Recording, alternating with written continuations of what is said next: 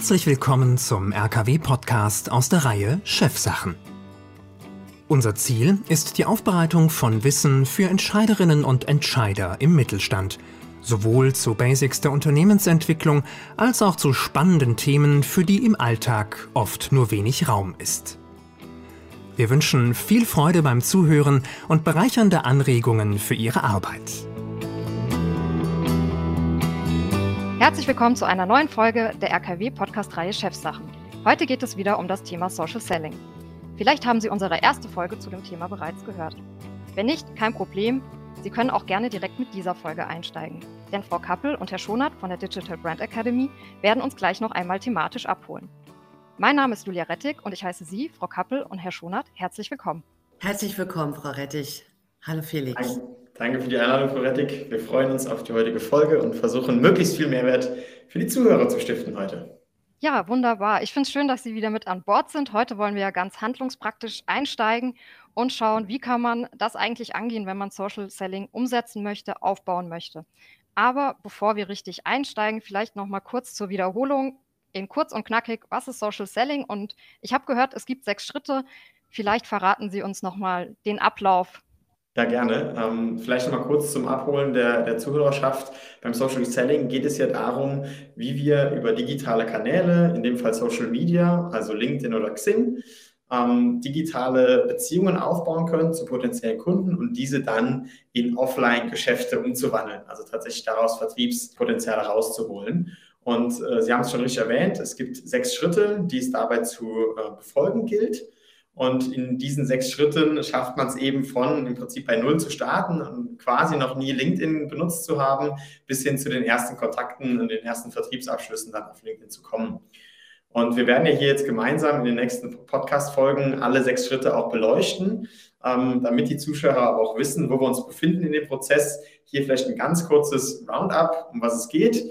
Ähm, Schritt eins im Social Selling ist erstmal das Thema Positionierung. Also herauszufinden, wie ich mich an meiner Zielgruppe positionieren möchte. Schritt zwei ist die Profiloptimierung. Das heißt, das, was wir dort erarbeitet haben, dann auch in mein LinkedIn-Profil zu transferieren. Schritt drei ist der Aufbau eines digitalen Netzwerkes. Das heißt, die richtigen Entscheider für mein Produkt oder meine Dienstleistung zu finden und in mein Netzwerk in LinkedIn reinzuziehen. Und dann sind wir auch schon bei dem vierten Schritt, nämlich dem Thema Content, also über Inhalte, über Posts auf LinkedIn meinen Expertenstatus und Vertrauen aufzubauen. Schritt fünf ist dann der Schritt der digitalen Interaktion. Das heißt, mit den potenziellen Vertriebskontakten über Kommentare, Likes und Co. Ähm, in die Interaktion zu treten, um aufs Radar sozusagen zu kommen. Und dann, last but not least, der sechste Schritt, der das Ganze dann rund macht und dann vertrieblich gesehen auch daraus dann Potenziale äh, ja, erarbeiten lässt, ist dann das Social Commitment, wie wir es nennen, also tatsächlich Verbindlichkeit zu schaffen und daraus wirklich Vertriebsopportunitäten zu kreieren. Ja, diese äh, sechs Schritte äh, des, des äh, Social Sellings sind ähm, zum einen natürlich ganz, ganz wichtig. Vielleicht aber auch da nochmal, ähm, wo befinden wir uns eigentlich auch nochmal gerade? Ja, wir befinden uns ganz speziell in dem Bereich Social Selling im B2B-Bereich. Und das ist ja ein Thema, das zum äh, digitalen Vertrieb grundsätzlich mal gehört oder hört. Und äh, vielleicht für unsere Zuhörer und äh, Zuhörerinnen ähm, ja nochmal hingewiesen auf die Wichtigkeit dieses Themas. Das heißt, wir sind ähm, natürlich heute in der Situation, dass wir im Grunde genommen eigentlich an diesem Thema digitaler Vertrieb gar nicht mehr vorbeikommen. Das heißt, wenn wir das so ein bisschen vergleichen, ja, äh, mit dem Thema der Papierrechnung, das heißt, wir würden ja heute auch keine oder Papier an sich, wir würden ja heute gar nichts mehr in Papierform möglichst machen, weil wir ganz andere Möglichkeiten haben mittlerweile. Das heißt, aus meiner Sicht heraus ist es auch so, dass ein Schritt zurück gar nicht mehr möglich ist, sondern wir sind jetzt eigentlich auf der Fahrt nach vorne im, im Bereich des digitalen Vertriebes. Und äh, für mich ist es auch so, dass es ähm, im Grunde genommen auch gar keine Frage mehr ist, ob wir das ganze Thema angehen, sondern nur noch wann. Und äh, wir hatten ja ähm, in, in unserer letzten äh, Podcast-Folge auch schon mal einführend darüber äh, gesprochen, ähm, wie sozusagen so ein Thema aussehen kann, digitaler Vertrieb, gerade über das Thema Social Selling. Und ähm, um das Ganze nochmal kurz festzuhalten, es bietet sich sehr, sehr gut an für den B2B-Bereich. Ähm, dort über die Plattform auch LinkedIn. Ähm, wir haben auch Zing zur Verfügung, aber speziell jetzt auch LinkedIn, ähm, weil wir diese Plattform als Vertriebsunterstützungstool nutzen können. Das heißt, wir sind heute in der Situation, dass wir einen analogen Vertrieb haben. Wir können aber für den Beziehungsaufbau tatsächlich Plattformen nutzen, die sozusagen es schaffen, ähm, Vertrauen aufzubauen, Vertrauen nämlich zu Personen und Entscheidern, die wir nämlich auf diesen Plattformen finden. Und das ist etwas, was ganz, ganz wertvoll ist für den Vertrieb. Das heißt, wir können so, sage ich mal, digital in die Interaktion treten. Und die sechs Schritte, die wir haben im Bereich des Social Sellings, ähm, helfen uns sozusagen, nämlich genau diese vertrieblichen Aktivitäten und das, was wir uns in der realen Welt heute schon an Vertrauen aufgebaut haben, sozusagen in die digitale Welt zu switchen und auszubauen. Das heißt, das Thema bietet sich ganz besonders gut an für den Neukunden oder für die Neukundengewinnung und für die Bestandskundenpflege. Okay, wunderbar fürs Abholen, Frau Kappel und Herr Schonert. Ähm, für alle, die sagen, sie möchten jetzt doch gern erst noch mal mehr über Social Selling hören, ähm, schauen Sie gerne in die Show Notes. Da ist unsere erste Podcast-Folge verlinkt. Da können Sie sich gern noch mal tiefer einarbeiten. Für alle, die Lust haben, direkt zu erfahren, wie man das Thema angeht, ähm, wie man das umsetzen kann, jetzt dranbleiben, denn wir sprechen heute über Schritt 1 und 2, nämlich Positionierung und Profiloptimierung. Und da die Frage an Sie, Frau Kappel, Herr Schonert, Positionierung, erzählen Sie mir alles darüber. Okay, gerne, gerne. Ähm, das ist ein Thema, was sowohl bei Frau Kappel als auch bei mir äh, immer für sehr viel Freude, aber auch für intensives Arbeiten mit unseren Kunden sorgt. Denn die Positionierung ist der Grundstein, den wir legen müssen, um überhaupt in irgendeiner Art und Weise sinnvoll digitalen Vertrieb machen zu können. Eigentlich ist es auch der Grundsatz und die Grundsteine gelegt werden muss, um generell sinnvoll und erfolgreich Vertrieb machen zu können. Ähm, wir sind aber auch in der Situation, dass viele Unternehmen ähm, vielleicht auch in, den, in, dem Luxus äh, sind, dass durch viel Bestandskundenarbeit und viel Empfehlungsgeschäft ähm, auch so schon relativ viel Kundenzuwachs vorherrscht, weshalb sie nie gezwungen waren, sich mal intensive Gedanken über ihre eigene Positionierung zu machen. Ähm, wenn wir jetzt in den Bereich der Neukundenakquise gehen, wird es essentiell wichtig sein, dass wir in der Lage sind, klar zu formulieren, welcher Zielgruppe bieten wir mit dem, was wir tun, mit unseren Produkten oder unseren Dienstleistungen, bieten wir welchen Nutzen an und ganz, ganz klar zu verstehen, in welchem Bewusstseinsstadium befindet sich denn meine Zielgruppe in Bezug auf das Problem, was wir lösen wollen mit unserer Dienstleistung oder den Nutzen, den wir generieren wollen. Und das klingt jetzt erstmal sehr abstrakt, aber es ist essentiell wichtig, dass ich ganz genau weiß, wenn ich jetzt, ich sage jetzt mal, ein Anlagenbauer bin oder ich bin Zulieferer irgendwie im Automobilbereich, mache irgendwelche technischen Produkte, ist es grundsätzlich schön zu sagen, okay, meine Zielgruppe sind äh, Autohersteller und Audi wäre ein potenzieller Kunde für mich. Ähm, wichtiger ist aber, wer in dem Unternehmen ist denn meine genaue Zielgruppe? Und dann könnte die Antwort zum Beispiel sein, der Einkauf es könnte sein, es ist der strategische Einkauf, es ist vielleicht der Einkaufsleiter, je nachdem, in welche Volumina es auch geht, in welche Produkte es geht. Und dann sich wirklich genau Gedanken zu machen, was sind denn, in welchem Gedankenprozess befindet sich denn diese Zielgruppe gerade, wenn ich mit denen spreche? Und was sind denn die Nutzen, die sie haben, wenn sie mit uns arbeiten? Ist es eher so, dass es darum geht, dass unser Produkt besser ist als Alternativprodukte, die sie bereits nutzen? Oder bin ich in einer Situation, wo ich vielleicht dem, meine, meiner Zielgruppe eine neue Art von Produkt erst schmackhaft machen möchte, weil je nachdem, wo ich mich da befinde, ist es auch eine andere Kommunikation. Und diese Fragestellung gilt es am Anfang zu lösen, also wirklich mal sich Gedanken zu machen, wenn man weiß, wer ist meine Zielgruppe und welche Rolle im Unternehmen ist diese Zielgruppe, dann sich wirklich mal mental in diese Person hineinzuversetzen und zu überlegen, beschäftigt die sich überhaupt mit dem, was ich tue? Ist der Person überhaupt bewusst, dass das, was das Problem, was ich vielleicht löse mit meinem Produkt, überhaupt ein Problem ist oder kennt sie das Problem selber noch gar nicht, müssen wir erst überhaupt mal Bewusstsein dafür schaffen. Und äh, wenn wir das wissen, dann sich zu überlegen, okay, wie können wir es jetzt schaffen, die Person dort abzuholen, wo sie in diesem Prozess erst steht. Mhm. Okay, das klingt sehr umfassend. Ähm, sie machen ja regelmäßig Trainings mit Unternehmen und so weiter und so fort, die sich für Social Selling interessieren und diesen ja, Vertriebsunterstützungstool aufbauen wollen oder ausbauen möchten. Können Sie äh, da aus Ihrer Erfahrung uns vielleicht ein Beispiel geben, wie das konkret aussieht? Ja, sehr gerne. Also die ähm, Erfahrung äh, zeigt uns im, im, Grunde genommen, dass es zunächst einmal das Thema der Personenmarke oft als, ich sage jetzt mal, sehr abstrakt aufgenommen wird. Und dann wird uns auch sehr oft die Frage gestellt, müssen wir das denn eigentlich machen? Eigentlich ist uns das ja auch alles klar. Und äh, je tiefer wir dann in das Thema einsteigen und je klarer dann auch wird, warum brauchen wir das denn eigentlich? Ja, warum müssen wir uns eigentlich mit diesen Gedanken so gut auseinandersetzen? Äh, wir wollen uns ja heute zu, äh, mit, dem, mit dem Thema Personenmarke und Profil zum Beispiel auseinandersetzen. Da ist es dann natürlich so, dass ich erstmal wissen muss, wie möchte ich zum einen mich, vielleicht als Inhaberin eines Unternehmens, als Geschäftsführerin eines Unternehmens positionieren, aber auch, da geht es ja auch nicht nur um mich, sondern da geht es auch um meine Mitarbeiterinnen und Mitarbeiter. Und äh, die Ergebnisse, das Erste, was wir also machen, sind sozusagen diese Ergebnisse dann zu transportieren auf die Profile, auf die zum Beispiel LinkedIn-Profile der Mitarbeiter und Mitarbeiterinnen.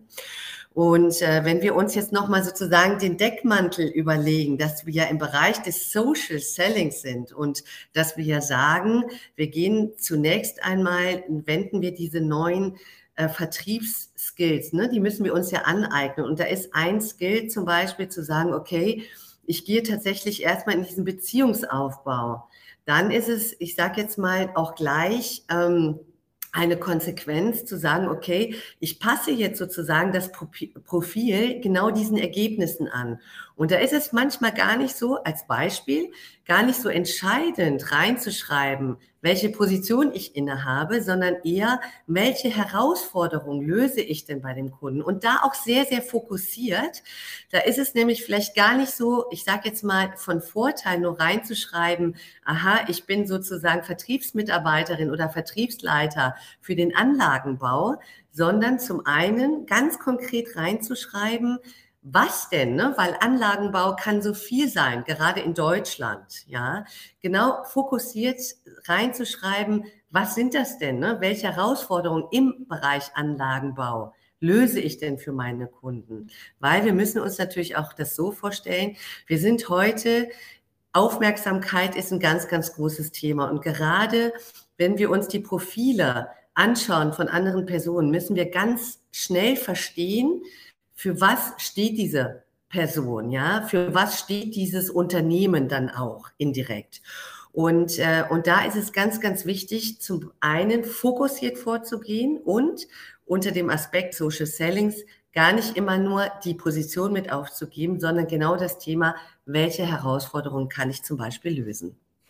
Um das mal ganz konkret auch zu machen. Ähm, wir haben zum Beispiel jetzt mit einem Kunden, mit dem wir zum Beispiel arbeiten, äh, das, das Beispiel macht es, glaube ich, sehr, sehr greifbar, äh, warum diese Gedankengänge in Richtung Positionierung so wichtig sind.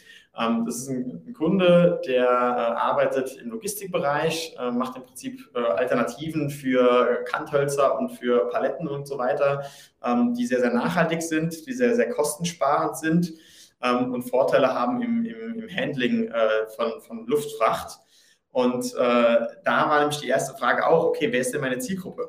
Und die Antwort war hier sehr, sehr vielschichtig. Denn in so einem Entscheidungsprozess, gerade jetzt in der Luftfracht, sind sehr, sehr viele Parteien äh, beteiligt. Und wenn wir jetzt irgendwie an so eine Cargo-Gesellschaft rangehen, ähm, dann haben wir dort einmal die Abteilung der, der Nachhaltigkeit, ähm, was vielleicht eher PR-lastig ist. Das heißt, diese Personen als Zielgruppe gesehen haben den Nutzen von, von diesem Produkt, dass wir plötzlich nachhaltiger agieren können. Wir haben weniger CO2-Verbrauch mit den Flugzeugen, mit den Frachten. Wir können das nutzen, um uns positiv als Unternehmen darzustellen, hat diesen Vorteil. Ähm, wohingegen jemand, der im Einkauf ist, der auch in diesem Entscheidungsprozess involviert ist, hat primär die Kostenbrille auf und möchte sehen, dass es günstiger ist, mit dem neuen Produkt zu arbeiten, als mit den bisherigen Produkten. Die im Einkauf haben auch Themen wie Lieferengpässe und sowas im Kopf. Das heißt, auch das sind Fragen, die dort beantwortet werden dürfen und Nutzen, die wir dort nach vorne bringen dürfen. Und vielleicht auch Ängste, die dann so eine Person im Einkauf hat, sagt, uff, jetzt ist ein neues Produkt, wir kennen den Hersteller nicht, wir wissen nicht, wie das ist. Nachher haben die Lieferengpässe, nachher liegt uns das ganze Ding um die Ohren, weiß nicht, lieber nicht verändern. Also das sind dann so Gedankengänge. Und dann haben wir nochmal die, die, die Komponente von so einem Operations Manager, der dann mit dem Produkt arbeitet oder die Teams managt, die damit arbeiten und er hat andere Themen im Kopf. Wie ist die Unfallwahrscheinlichkeit, wenn ich mit Produkt A versus mit Produkt B arbeite? Sind die Leute vielleicht effizienter? Macht es vielleicht, ist es vielleicht einfacher, damit zu arbeiten? Kann man effizienter arbeiten? Und so haben wir ein Produkt, was rein theoretisch sagt, okay, meine Zielgruppe ist Luftfracht. Und dann ist die Antwort schon da im ersten Schritt. Und wenn man aber dann tiefer bohrt, merkt man, hm, je nachdem, wen ich anspreche, gibt es andere Bedenken und andere Schmerzen, die mit meinem Produkt gelöst werden. Und die Herausforderung, die es jetzt äh, zu meistern gilt, ist, dass in dem ersten Schritt von unseren sechs Schritten im Social Selling wir uns erst bewusst werden, an wen wollen wir rantreten? In dem Fall an alle drei oder nur an einen oder sagen wir, Person A aus unserem Vertriebsteam geht an die Nachhaltigkeitsabteilung, Person B geht an den Einkauf, Person C an die Operations Manager. Also wie wollen wir es aufteilen? Und dann für diese einzelnen Schmerzen oder Herausforderungen, die diese Zielgruppe hat, eben eine Lösung äh, zu, zu erarbeiten, die wir mit unserem Produkt oder unserer Dienstleistung bieten. Und das muss dann, wie Melanie eben gesagt hat, das muss dann ins Profil reingepackt werden, was dann dieser zweite Schritt ist in der Profiloptimierung, dass wenn jemand auf dem Profil landet, direkt versteht, aha, okay, das sind jetzt die Jungs und die Mädels, die helfen, dass wir als Unternehmen nachhaltiger arbeiten können. Oder, ach, das sind die Leute, die uns Geld einsparen. Oder, ah, das sind die Leute, die meinem Team im Operations die Arbeit erleichtern. Und das muss verstanden werden. Und deswegen ist dieser erste Schritt so essentiell. Und wenn der nicht sitzt, dann wird alles, was wir auf diesem Fundament aufbauen, irgendwann marode, weil eben das Fundament, auf dem es aufbaut, äh, nicht ordentlich ausgearbeitet wurde. Das klingt nach ziemlich viel Arbeit, ehrlicherweise, ähm, nach viel Vorarbeit. Ich verstehe auch, es hat zwei Ebenen, eben diese kritische äh, Auseinandersetzung erstmal mit meinem Unternehmen, welchen Mehrwert generiere ich, welchen Nutzen, meine Zielgruppe ganz konkret zu hinterfragen und ähm, ja auch einzuschränken oder zu segmentieren, ja, um sie besser zu verstehen und da auch tiefer reinzugehen, sie besser zu verstehen, sich einzufühlen und zu verstehen, was sie bewegt und dann auf der zweiten Ebene das im Prinzip umzusetzen in Strukturen auch intern und das dann in Profilen abzubilden. Ist das richtig? Das ist genau, genau korrekt. Ähm, nur, dass es nicht so viel Arbeit ist, wie, wie es tatsächlich klingt. Also das ist was, was wir normalerweise in, in kleinen Workshops machen. Äh, und erfahrungsgemäß, wenn wir da mal zwei Stunden gemeinsam sitzen und an dem Thema intensiv arbeiten, äh, dann ist die Positionierung meistens schon sehr, sehr scharf ausgearbeitet. Es verlangt einfach nur, dass man sich mal konzentriert mit dem Thema auseinandersetzt und mal die richtigen Fragen stellt. Und dann kommt man aber in sehr, sehr kurzer Zeit erfahrungsgemäß auf ein sehr gutes Ergebnis.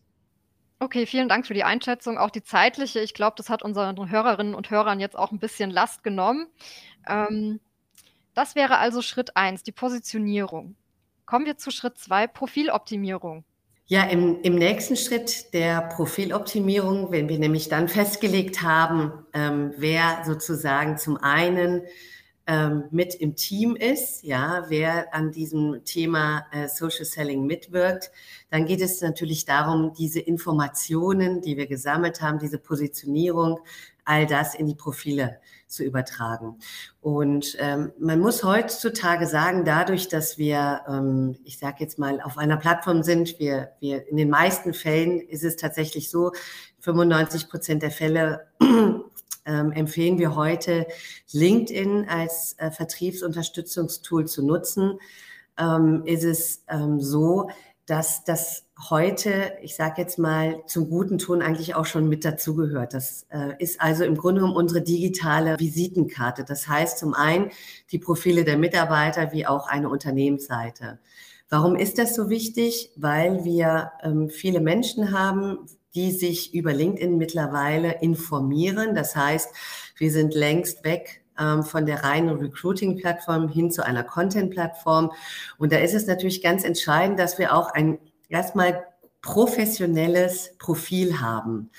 Ähm, und zu diesem professionellen Profil gehören einfach ein paar Punkte hinzu, ohne das jetzt technisch erklären zu wollen, die wir beachten müssen. Ich vergleiche das immer vertrieblich ganz gerne damit, wir würden ja auch einem Kunden nicht eine zerfledderte Visitenkarte übergeben, sondern da muss man einfach ein paar Dinge beachten. Und vielleicht, um, ich sage jetzt mal, auf die oder drei wichtigen Komponenten eingehen zu wollen, ist es zum einen, jedes Profil sollte erstmal ein ich sage jetzt mal, Foto haben von einer Person, wenn wir von den äh, Personenprofilen sprechen. Das heißt, das sollte qualitativ hochwertig sein und man sollte die Person möglichst freundlich erleben, ja, mit einem lächelnden Bild und möglichst gut das Gesicht erkennen können. Ja, das sind, ich sage jetzt mal so die, die, die, die Facts, die wir beachten müssen. Und dann gibt es die Möglichkeit, tatsächlich auch noch Werbefläche zu nutzen. Das ist sozusagen das Titelbild, oft ähm, grau hinterlegt auf dem Profil. Und das ist natürlich auch nochmal eine Möglichkeit, auf das Unternehmen hinzuweisen. Denn wir sind ja hier auch mit der Businesshaltung auf LinkedIn. Das heißt, wenn wir das Ganze mit dem Gedanken machen, dass wir auch das Unternehmen als solches darstellen, ist es zum einen gut zu erkennen, welches Unternehmen ist es, dort auch professionell, ich sage jetzt mal, ein, ein Titelbild oder ein Banner zu haben, auf dem man dann möglichst gut das Unternehmen noch erkennt und die Kernkompetenzen, weil das wäre ja schade, wenn wir diese Werbefläche, die wir zur Verfügung haben, nicht nutzen. Und wir haben ja dann auch die Situation, ja, dass wir Mitarbeiter, vielleicht sogar auch viele weniger Mitarbeiter, das ist aber nicht relevant, aber das ist dann wie so eine kleine Landingpage, die wir auf LinkedIn haben, wo wir immer wieder auf das Unternehmen und auf unsere Dienstleistungen und Produkte hinweisen können. Und das ist ganz schön, ähm, tatsächlich dadurch, dass wir in den späteren Schritten, die wir jetzt dann nochmal sehen werden in der Reihe, ähm, werden wir im Prinzip immer, äh, wird es darauf hinauslaufen, dass die Leute auf uns aufmerksam werden, durch verschiedene Aktivitäten, die wir auf LinkedIn haben. Und es wird immer darauf hinauslaufen, dass sie auf unserem Profil landen und sich angucken, wer wir sind. Und deswegen ist das, was Frau Kappe gerade beschrieben hat, mit dem Titelbild, mit dem, mit dem Profilbild. Und da gibt es noch viele andere Bestandteile von so einem Profil, äh, was man optimieren kann, ähm, dass das eben äh, ordentlich ausgearbeitet ist, weil es ist immer der Moment, wo überzeugt werden kann, dass wir der richtige Ansprechpartner und die Ansprechpartnerin sind, um die Herausforderungen von dem Kunden zu lösen. Und das ist das Schöne daran. Vielleicht nochmal ein kleiner, ein kleiner Schwenk aus der, aus, der, aus der Erfahrung heraus, aus der, aus der Trickkiste heraus. Ähm, wir, mir ist gerade nochmal der Gedanke gekommen, wir hatten neulich ein Gespräch mit einem Vorstand zum Beispiel, ja, äh, wo ich anhand des Namens und des Unternehmens mal auf die Suche gegangen bin, wo ich diese Personen zum Beispiel finde äh, auf LinkedIn. Und ähm, dann ist äh, im Grunde genommen äh, sehr schnell rausgekommen, dass äh, die Mitarbeiter sozusagen über die Unternehmensseite dem Unternehmen zugeordnet waren, aber der Vorstand nicht. Und das ist etwas, ähm, was sozusagen heute im Grunde genommen eigentlich auch nicht mehr dem digitalen Ton, der Etikette, wie auch immer entspricht, ja. Ähm, das ist mittlerweile etwas, äh, das ist, man muss auch schon fast sagen, ein, ein No-Go. Wenn ich professionell aktiv bin, und eine, eine, egal welche Position ich habe, dann gehört das zum guten Ton natürlich dazu und gerade auch für einen Vorstand, ja, irgendwo auf LinkedIn im, im Nirvana rumzuschwirren und gar nicht dem Unternehmen zugeordnet zu sein und dann, ich sage jetzt mal auch noch gar nicht mal auf professionelle Art und Weise. Äh, insofern äh, da nochmal auf die Wichtigkeit auch hingewiesen, äh, dass das sozusagen mal die Grund das, das Grundbedürfnis ist, ja, und sozusagen so ein bisschen auch eine Grundpflicht, die wir erfüllen müssen, wenn wir halt Profile haben auf LinkedIn, dass sie zumindest auch, ich sage jetzt mal, gut gepflegt sind und dass wir ein gutes Erscheinungsbild nach mhm. außen haben. Ja, ich denke, das ist ein gutes Beispiel für das Sprichwort, der Teufel liegt eben doch im Detail. Und wahrscheinlich muss man auch regelmäßig sein Profil mal ähm, durchsehen, in Ruhe mit Muße und auch aktuell halten. Also es ist wahrscheinlich auch nichts, was man einmal anlegt und dann nie wieder anpasst, sondern auch immer mal wieder aktualisieren und sich eben auch die Zeit nehmen, denn wie Sie sagen, es ist eben die digitale Visitenkarte. Wir können ja jetzt leider im Podcast nichts zeigen. Ähm, wenn unsere Hörerinnen und Hörer ähm, Lust haben, sich das jetzt nochmal anzuschauen, visuell, da haben wir nochmal ein White Paper verlinkt, wo Sie sich das nochmal genauer anschauen können. Und äh, Herr Schonert und Frau Kappel ähm, stehen Ihnen auch auf LinkedIn nochmal zur Verfügung, wenn Sie da weitere Fragen haben. Also, liebe Hörerinnen und Hörer, ähm, wenn Sie sich für Social Selling interessieren, ist unsere kleine Podcast-Reihe ein schönes Angebot, um das mit uns gemeinsam einmal durchzuspielen. Nutzen Sie die Gelegenheit, hören Sie sich unsere Podcast-Folgen an. Sie sind in den Show Notes verlinkt. Nutzen Sie auch gerne die anderen Links und auch das Angebot von Frau Kappel und Herr Schonert. Schauen Sie sich alles an. Und ähm, wir wünschen Ihnen viel Spaß dabei. Ich bedanke mich, ähm, dass Sie zugehört haben. Ich freue mich, Sie in der nächsten Folge wieder begrüßen zu dürfen. Und zum Abschluss vielen herzlichen Dank an Frau Kappel und Herr Schoner. Gerne, gerne. Viel Spaß bei der Umsetzung an die Zuhörer. Vielen Dank, Frau Reitig.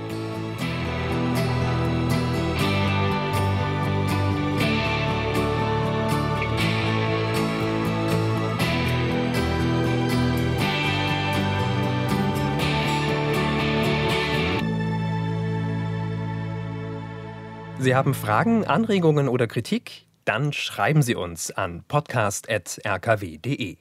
Mehr von uns finden Sie auch auf unserer Website rkw-kompetenzzentrum.de und natürlich auf der Podcast-Plattform Ihres Vertrauens.